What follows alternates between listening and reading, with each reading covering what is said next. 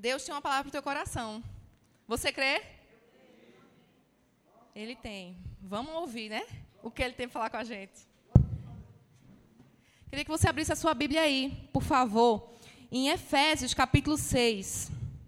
Hoje nós vamos falar sobre a armadura de Deus.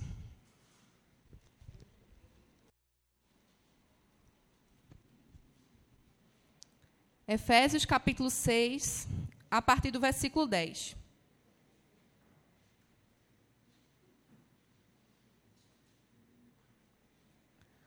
Vamos juntos ler. Por último, quero recomendar-lhe que a força de vocês deve vir do imenso poder do Senhor dentro de vocês. Vistam-se de toda a armadura de Deus, a fim de que possam permanecer a salvo das táticas e das artimanhas de Satanás. Porque nós não estamos lutando contra a gente feita de carne e sangue, mas contra os poderes e autoridades contra os dominadores desse mundo de trevas, contra as forças espirituais do mal nas regiões celestiais. Portanto, usem cada peça da armadura de Deus para resistir. Repita comigo: resistir. Ao inimigo sempre que ele atacar. E quando tudo estiver acabado, fala comigo, quando tudo estiver acabado, vocês ainda estejam de pé. Diga, eu vou estar de pé. Mas para fazer isso, vocês necessitam do cinturão da verdade e da couraça da aprovação de Deus. Calcem sapatos que possam fazê-los andar depressa ao pregarem o evangelho da paz. Em cada batalha, vocês precisarão da fé como escudo para deter as setas ardentes disparadas pelo maligno contra vocês. Vocês precisarão do capacete da salvação e da espada do Espírito, que é a palavra de Deus. Orem no Espírito em todas as ocasiões, com toda oração e súplica. Fiquem alertas, não desanimem e continuem orando fervorosamente por todos os cristãos em toda a parte. Amém? Amém. Rapidamente, para você entender a respeito dessa carta de Efésios, essa carta ela foi escrita, direcionada a princípio para o povo que estava em Éfeso, porém se tornou uma carta circular, em que várias outras cidades receberam essa mesma carta, de tão maravilhosa que ela é. E de que, que essa carta se trata? Essa carta, ela trata de tudo que abrange a vida do cristão. Praticamente tudo. Eu tenho uma recomendação para vocês. Leiam a carta de Efésios. Se vocês querem conhecer mais a Deus, se vocês querem saber mais sobre o plano dele, sobre a fé, sobre salvação, sobre guerra espiritual, sobre relações cristãos, cristãs, leiam a carta de Efésios. E por que hoje é o Espírito Santo, Deus, eu, decidi falar sobre a armadura de Deus? Esses dias eu tive um sonho. E eu sonhei que eu estava numa ladeira. Vou contar meu sonho para vocês. É, eu sonhei que eu estava numa ladeira e eu estava com o Tiago no meio da ladeira. E eu dizia, Tiago, a gente estava conversando e eu dizia, Tiago, tá vendo aquela moto ali? A moto, estou vendo. Esperei não. tá vendo aquela moto ali? Eles vão vir assaltar a gente. Aí Tiago dizia, oxe, vai nada, amor. Relaxa. Só que no tempo que ele dizia, oxe, vai nada, eu já saía correndo. Ou eu corria tanto, eu corria tanto, eu corria tanto, e a moto atrás de mim. Eu sei que eu corria tão rápido que a moto não me pegava.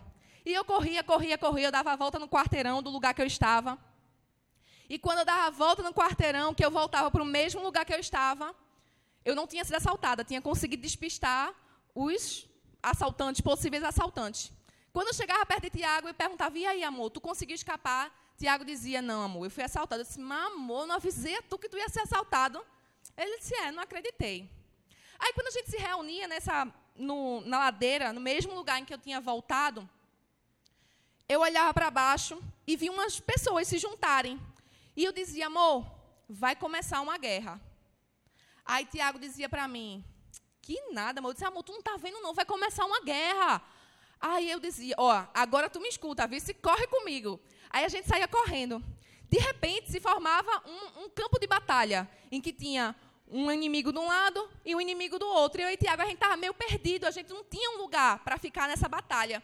E eu dizia, meu Deus, e agora? A gente não tem nada, e o povo de repente aparecia com aquelas armas de, de metralhador, e o povo aparecia com colete, o povo aparecia todo preparado para a guerra. E eu dizia, meu Deus, lá... acabou-se. Tá, foi ruim para a gente. Porque a gente vai morrer. Aí eu dizia, e agora? Eu lembrava que no lugar que eu estava tinha uma vizinha, uma amiga da minha mãe. E eu dizia, rapaz, isso aqui é a casa da amiga de manhã. Vamos bater na porta para ver se ela abre a porta para a gente entrar. Aí eu começava a bater. Só que antes eu ficava dizendo, minha gente, me dá uma arma. Eu e Tiago, me dá uma arma, me dá uma coisa. Aí o pessoal dizia, não, vocês não, não estão preparados para essa guerra. Aí, eu, aí era quando eu dizia, vamos procurar um lugar para a gente se abrigar. Aí a gente ia e batia na porta, e a, e a amiga de manhã nada de vir. E eu, por favor, abre a porta, abre a porta, vai começar uma guerra. Aí ela ia e dizia, o cadeado está aberto, entra. Era muito fácil, eu entrava na casa. Quando eu entrava na casa, ela dizia, oxe, menino, o que é está acontecendo? Você vai começar uma guerra. Ela disse, oxe, eu vou ficar aqui, eu vou é lutar. Aí eu dizia, oxe, ela pode lutar? Aí Tiago dizia, olhava para mim e dizia, oxe, se ela vai, eu vou também. Aí Tiago ia lutar, e eu ficava com medo e entrava. E eles iam lutar a guerra. E eu acordei, e tudo certo. E eu disse: Meu Deus, que sonho. Aí falei para Tiago do meu sonho. Eu disse: Amor, o Senhor quer falar alguma coisa com a gente. Isso é batalha espiritual. Aí eu falei para Tiago, aí Tiago falou que a irmã, a esposa de, de Wellington teve um sonho também sobre batalha espiritual. Eu disse: Amém, Jesus. O que é que o Senhor quer falar comigo? E se iniciou uma batalha né? Porque você vai entender o que acontece na sua vida. Parece que as coisas vão indo bem, bem, bem, bem, de repente tudo desmorona do nada. Já aconteceu com vocês? Tipo assim, vocês decidem iniciar uma coisa que é muito boa, muito boa, mas de repente tudo desanda. Parece que aquela pessoa que estava dando super bem com você começa a se dar super mal e você acha que o problema é aquela pessoa. Já aconteceu? Pois é. Quero dizer a vocês que existe guerra espiritual. E a palavra de Deus nos diz que essa guerra, ela não é contra pessoas. Ela não é contra a carne. A minha guerra não é contra o meu marido. A minha guerra não é contra o meu irmão. A minha guerra não é contra o meu pai, ou a minha sogra, ou a minha cunhada. A minha guerra. Nada contra a minha sogra, tá, minha gente? A gente se dá super bem. a nossa guerra é contra as hostes celestiais da maldade. São contra Satanás e os seus anjos. E a gente precisa estar preparado para essa guerra. E você vai entender nessa noite como você vai se preparar para essa guerra. Amém? Agora, essa guerra, de onde foi que essa guerra começou? Já que todos nós vivemos numa guerra, tudo começou com a queda. Um belo dia, estava Eva a passear desapercebida pelo jardim do Éden. E de repente uma serpente, pum! Eva, olha que frutinha bonitinha, que frutinho. E Eva vai, acontece o quê? Né? Desobedece, come do fruto da árvore proibida. E ali começa a queda. Ali começa a guerra e a batalha no reino de Deus e na nossa vida. Satanás encontrou ali a brecha que ele queria para dominar e para ser vitorioso. E essa guerra persiste por anos e por anos e anos. Só que Deus é Deus. E a palavra dele diz que antes da fundação do mundo, ele já havia preparado o escape para que essa guerra tivesse um fim. Amém? Você pode dar um glória por isso? Antes, antes que Satanás se achasse esperto, o Senhor, ele já tinha preparado Jesus Cristo para nos libertar. E começa a luta do, contra Satanás e o povo de Deus. E a luta vai crescendo. E a, a, a, o trabalho de Satanás é para que o quê? Para que Jesus não nasça.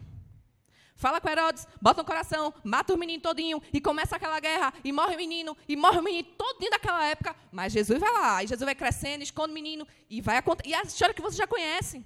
E Jesus cresce E Jesus começa o ministério dele e começa agora as pessoas que deveriam ser a favor dele se posicionam contra ele, porque ele veio para o povo de Deus, mas o povo de Deus vira as costas para ele.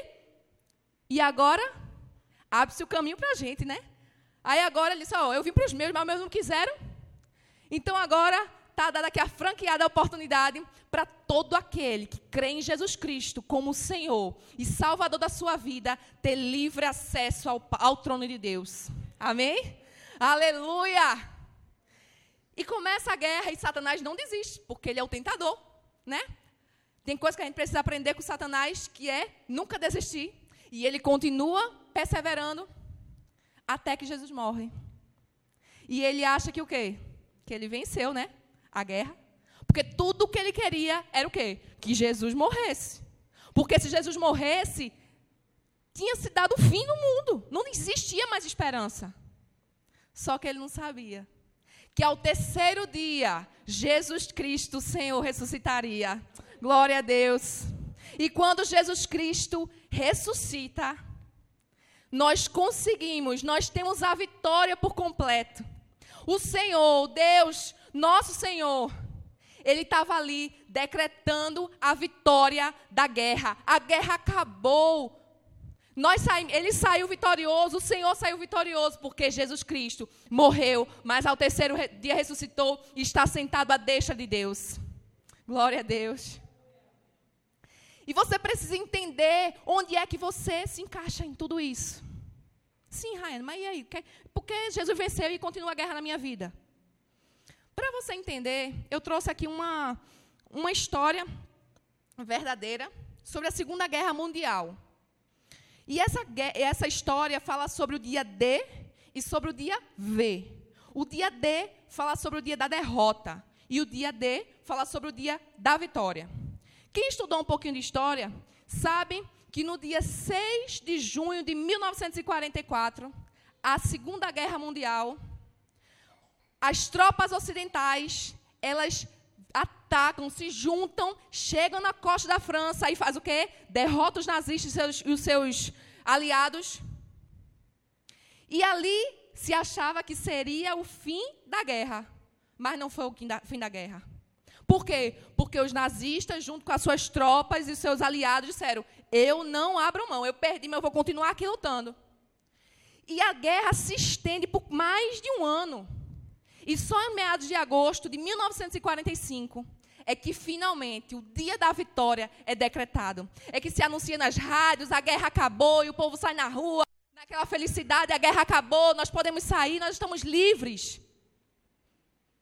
A história conta que durante esse um ano em que os ocidentais ganharam, né? O, o, o pessoal que não era do time do nazista ganhou eles perderam mais gente do que em todos os anos de guerra. A história conta que durante esse um ano, os nazistas, junto com os seus aliados, eles conseguiram causar um estrago que eles não causaram, causaram em anos e anos de guerra. A meta deles era: agora eu perdi a guerra, agora eu vou destruir o máximo que eu puder destruir. E assim é na nossa vida. Satanás, ele já perdeu a guerra. Coloque isso na sua cabeça. Satanás já perdeu a guerra. Glória a Deus. Satanás já perdeu a guerra quando Jesus ressuscitou. Ali foi o dia D. Foi o dia da derrota de Satanás. Só que chegará o dia V. E que dia é esse, Rayane? O dia em que Jesus Cristo vai surgir nas nuvens. Aleluia! Vai nos arrebatar e vai nos levar para morar com Ele. E vai lançar Satanás onde? No lugar que é direito dele. Que foi preparado para ele. As pessoas acham que Deus preparou o inferno para a gente, mas não. Deus preparou o inferno para o diabo e os seus anjos.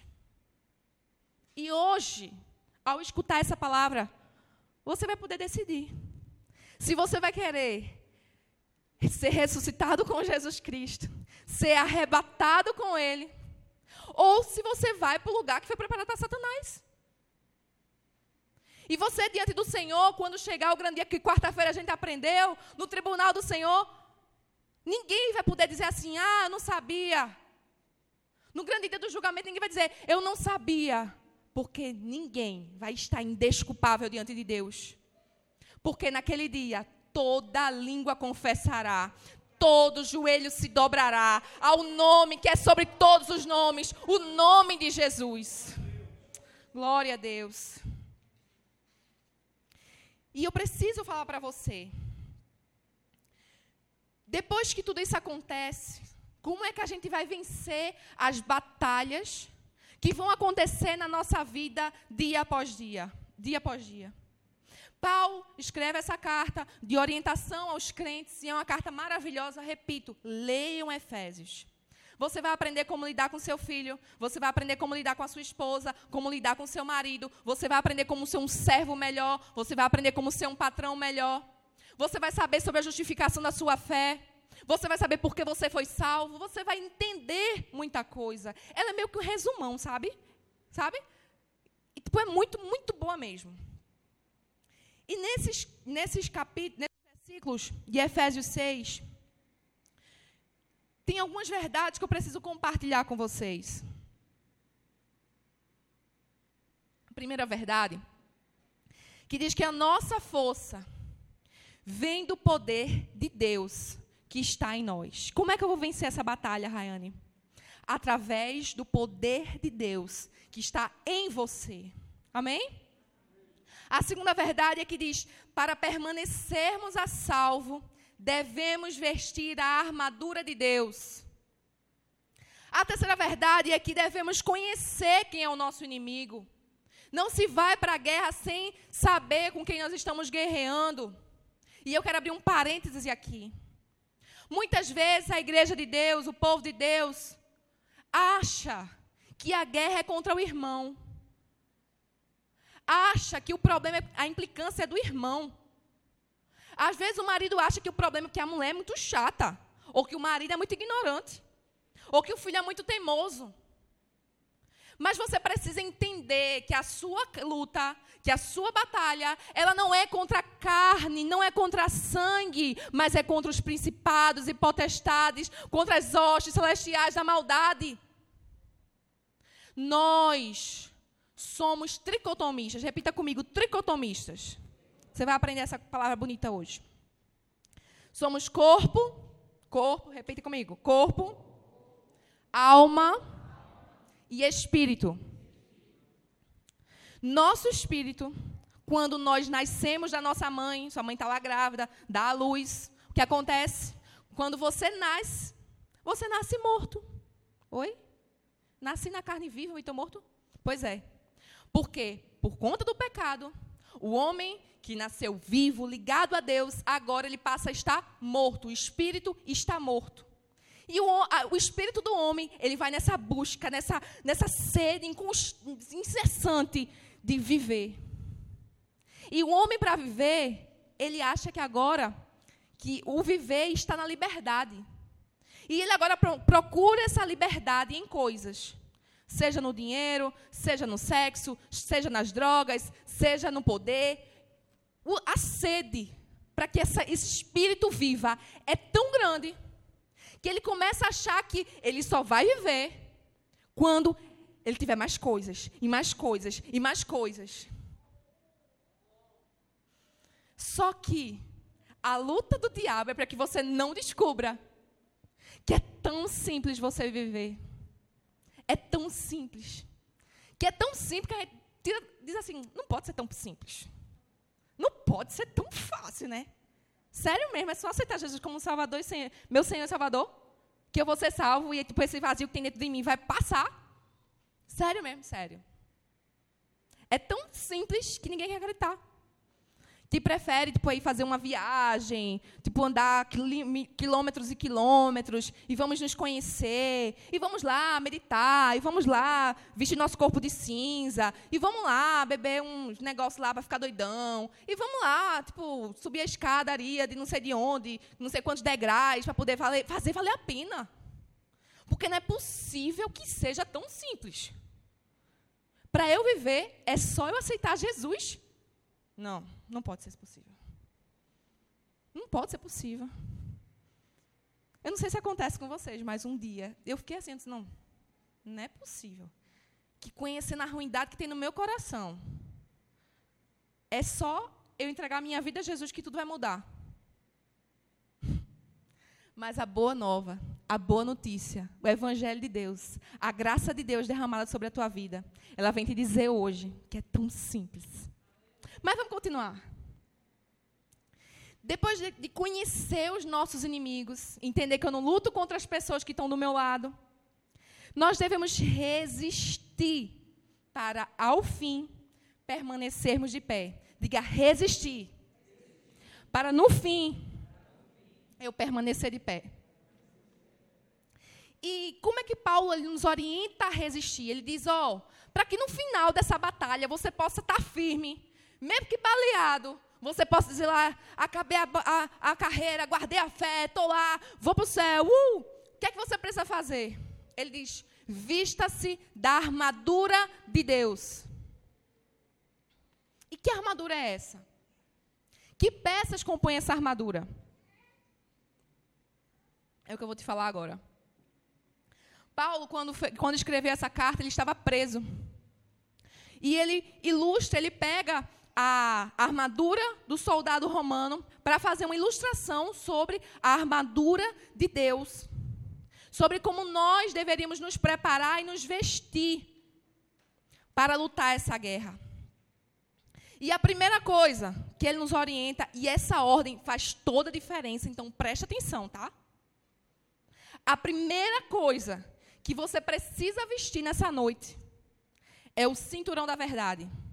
Diga comigo, cinturão da verdade. O que é um cinturão da verdade?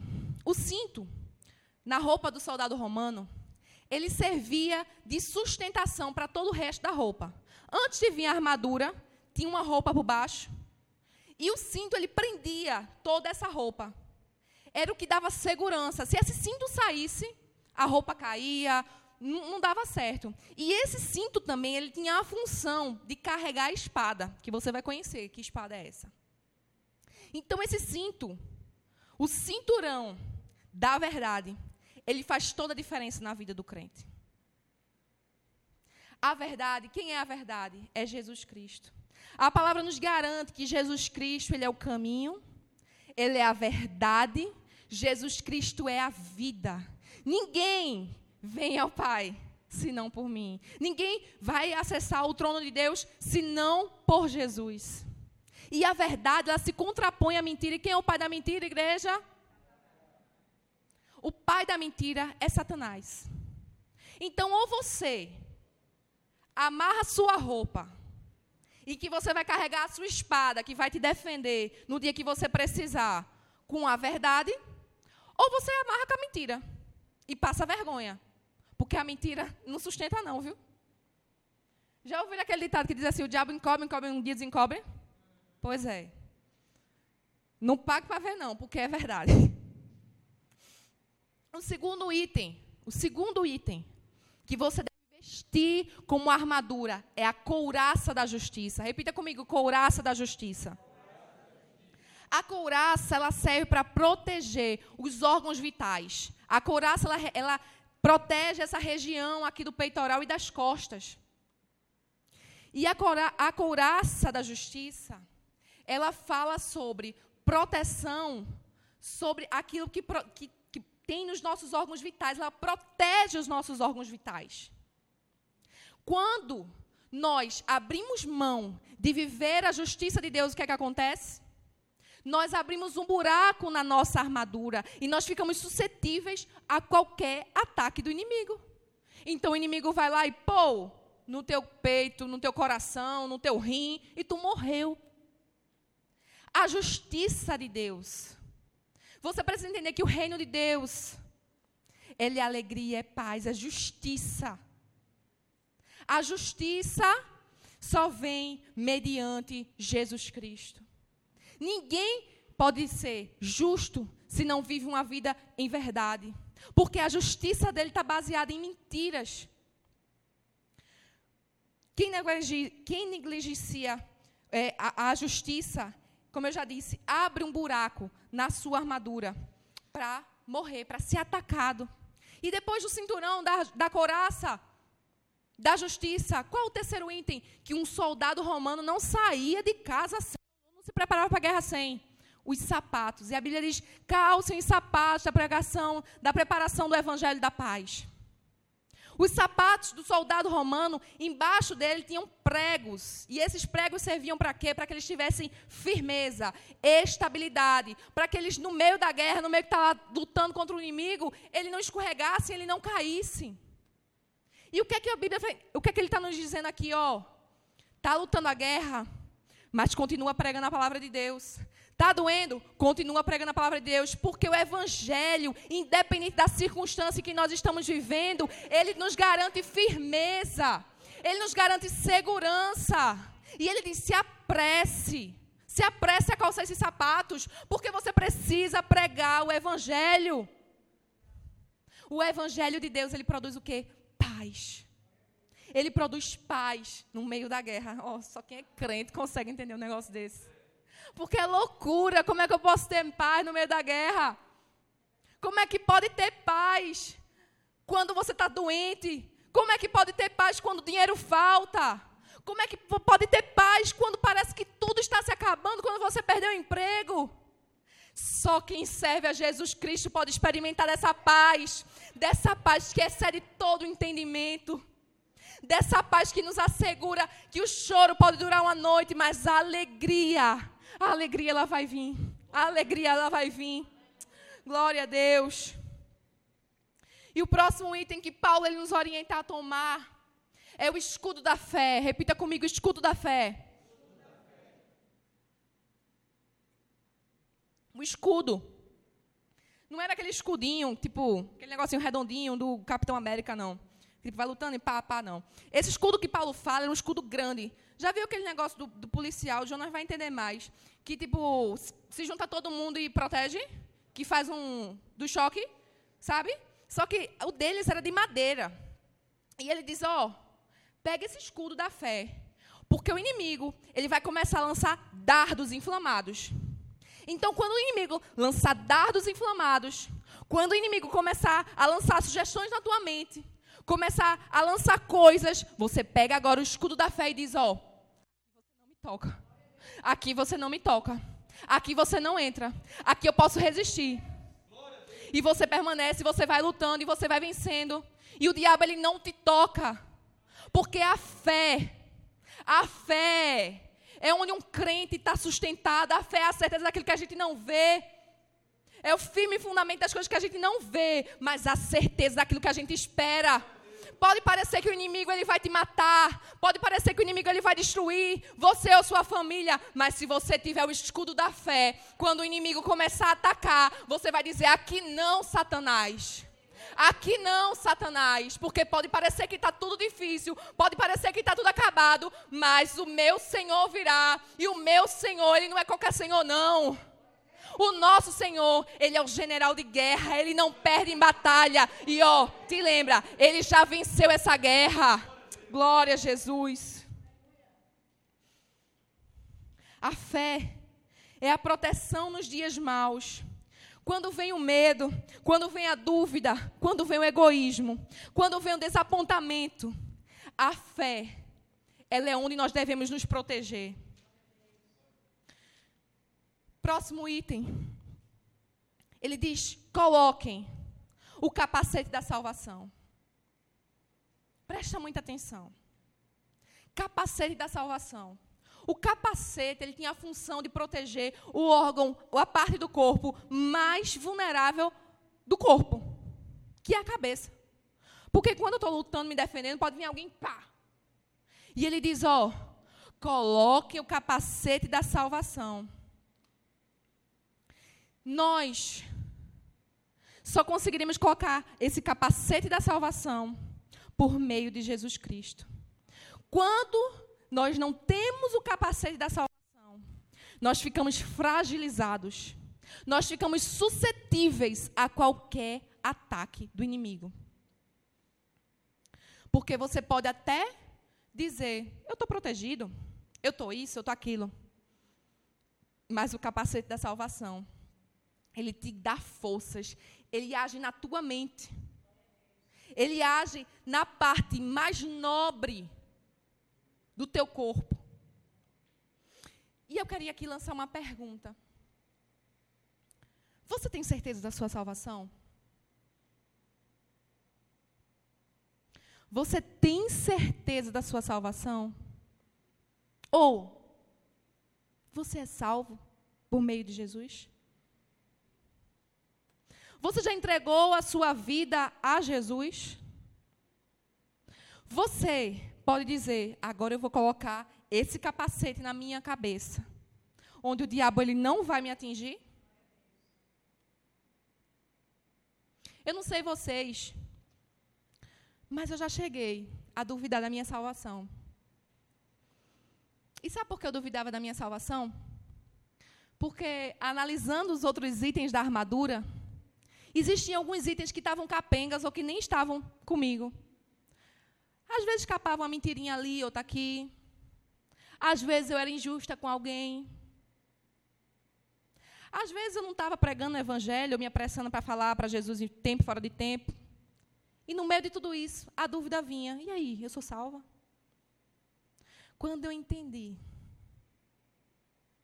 quando eu entendi isso que a gente vai ler agora, aí eu disse: agora eu tenho força para me posicionar. Agora eu tenho força para dizer não ao pecado. Agora eu tenho forças. E eu quero que você abra comigo. Efésios capítulo 2. Você vai entender bem direitinho como é que você pode colocar esse capacete. Eu vou ler para vocês. A partir do versículo 1, 2, a partir do 1.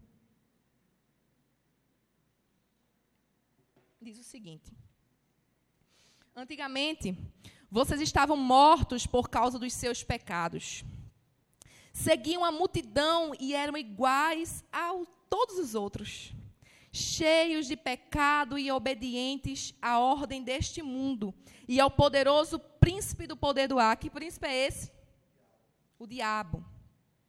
Que está operando agora mesmo no coração daqueles que vivem em desobediência ao Senhor. Todos nós costumávamos viver entre eles, manifestando pelas nossas vidas o mal que havia dentro de nós e fazendo todas as coisas ruins para as quais nossas paixões ou os nossos maus pensamentos pudessem nos arrastar. estávamos debaixo da ira de Deus, tal como todos os demais.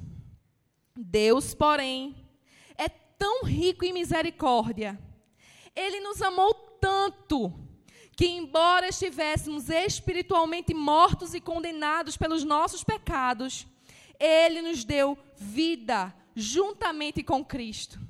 Somente pela Sua graça imerecida é que nós somos salvos.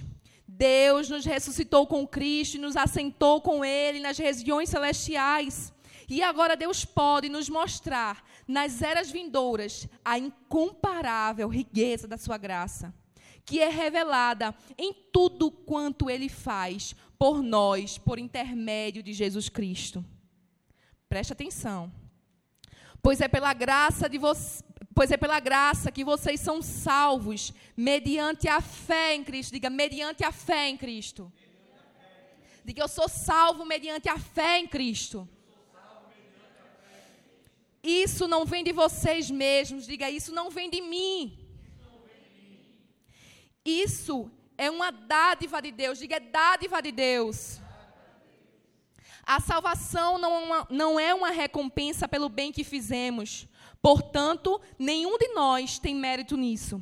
Foi o próprio Deus quem fez quem fez de nós o que somos e nos deu uma vida nova da parte de Cristo Jesus, para realizarmos as boas obras. Diga, realizarmos as boas obras que Ele preparou para nós há muito tempo atrás. Deu para captar? A gente estava tudo eu vou falar que é nordestino, tudo lascado. Tudo caminhando no mesmo caminho. Eu posso falar que o marido fala. a gente estava tudo aí, sem, sem rumo, sem caminho, tudo indo para o mesmo caminho que Satanás vai, para o fim de Satanás. Mas Deus é tão misericordioso, tão maravilhoso, que Ele disse: Eu vou enviar meu filho amado para morrer na cruz para te salvar. E você não vai precisar fazer nada. Porque é um presente que eu estou te dando. A única coisa que eu estou te dizendo é: aceita esse presente. Aceita esse presente. Você só precisa aceitar esse presente mediante a fé. Você não precisa pagar nada.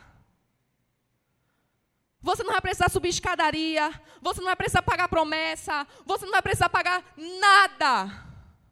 Porque eu vou dizer a vocês que se fosse pagar alguma coisa, eu estava lascada. Porque eu não tenho dinheiro, minha gente. Estamos juntos, né? Se a salvação fosse por meio do pagamento de alguma coisa, eu era a primeira a ir para o inferno com Satanás. Mas ele está te dizendo, ó, é um presente. É um presente. Tudo que você precisa fazer é recebe esse presente. E a prova de que eu sou salva. Onde é que acaba essa dúvida? A dúvida que vinha sendo lançada na mente quando Satanás começava a atacar. E eu não tinha fé, eu não tinha o escudo da fé. Era o quê? Porque eu não estava andando nas boas obras para o qual ele me chamou. Se você já entendeu a mensagem da cruz e até hoje você não tem conseguido viver, entenda. Você recebeu o presente, mas agora você precisa andar nas boas obras que Cristo, que Deus preparou para você desde a fundação do mundo. Você só precisa praticar as boas obras. Deus, tudo que Deus faz, ele é perfeito. A palavra de Deus diz que a vontade de Deus é boa, perfeita e agradável. A palavra diz que se vocês são pais, são ruins, sabem dar coisas boas aos filhos de vocês, quanto mais o Pai Celestial. Será que Ele não mandaria o Espírito Santo se vocês não pedissem?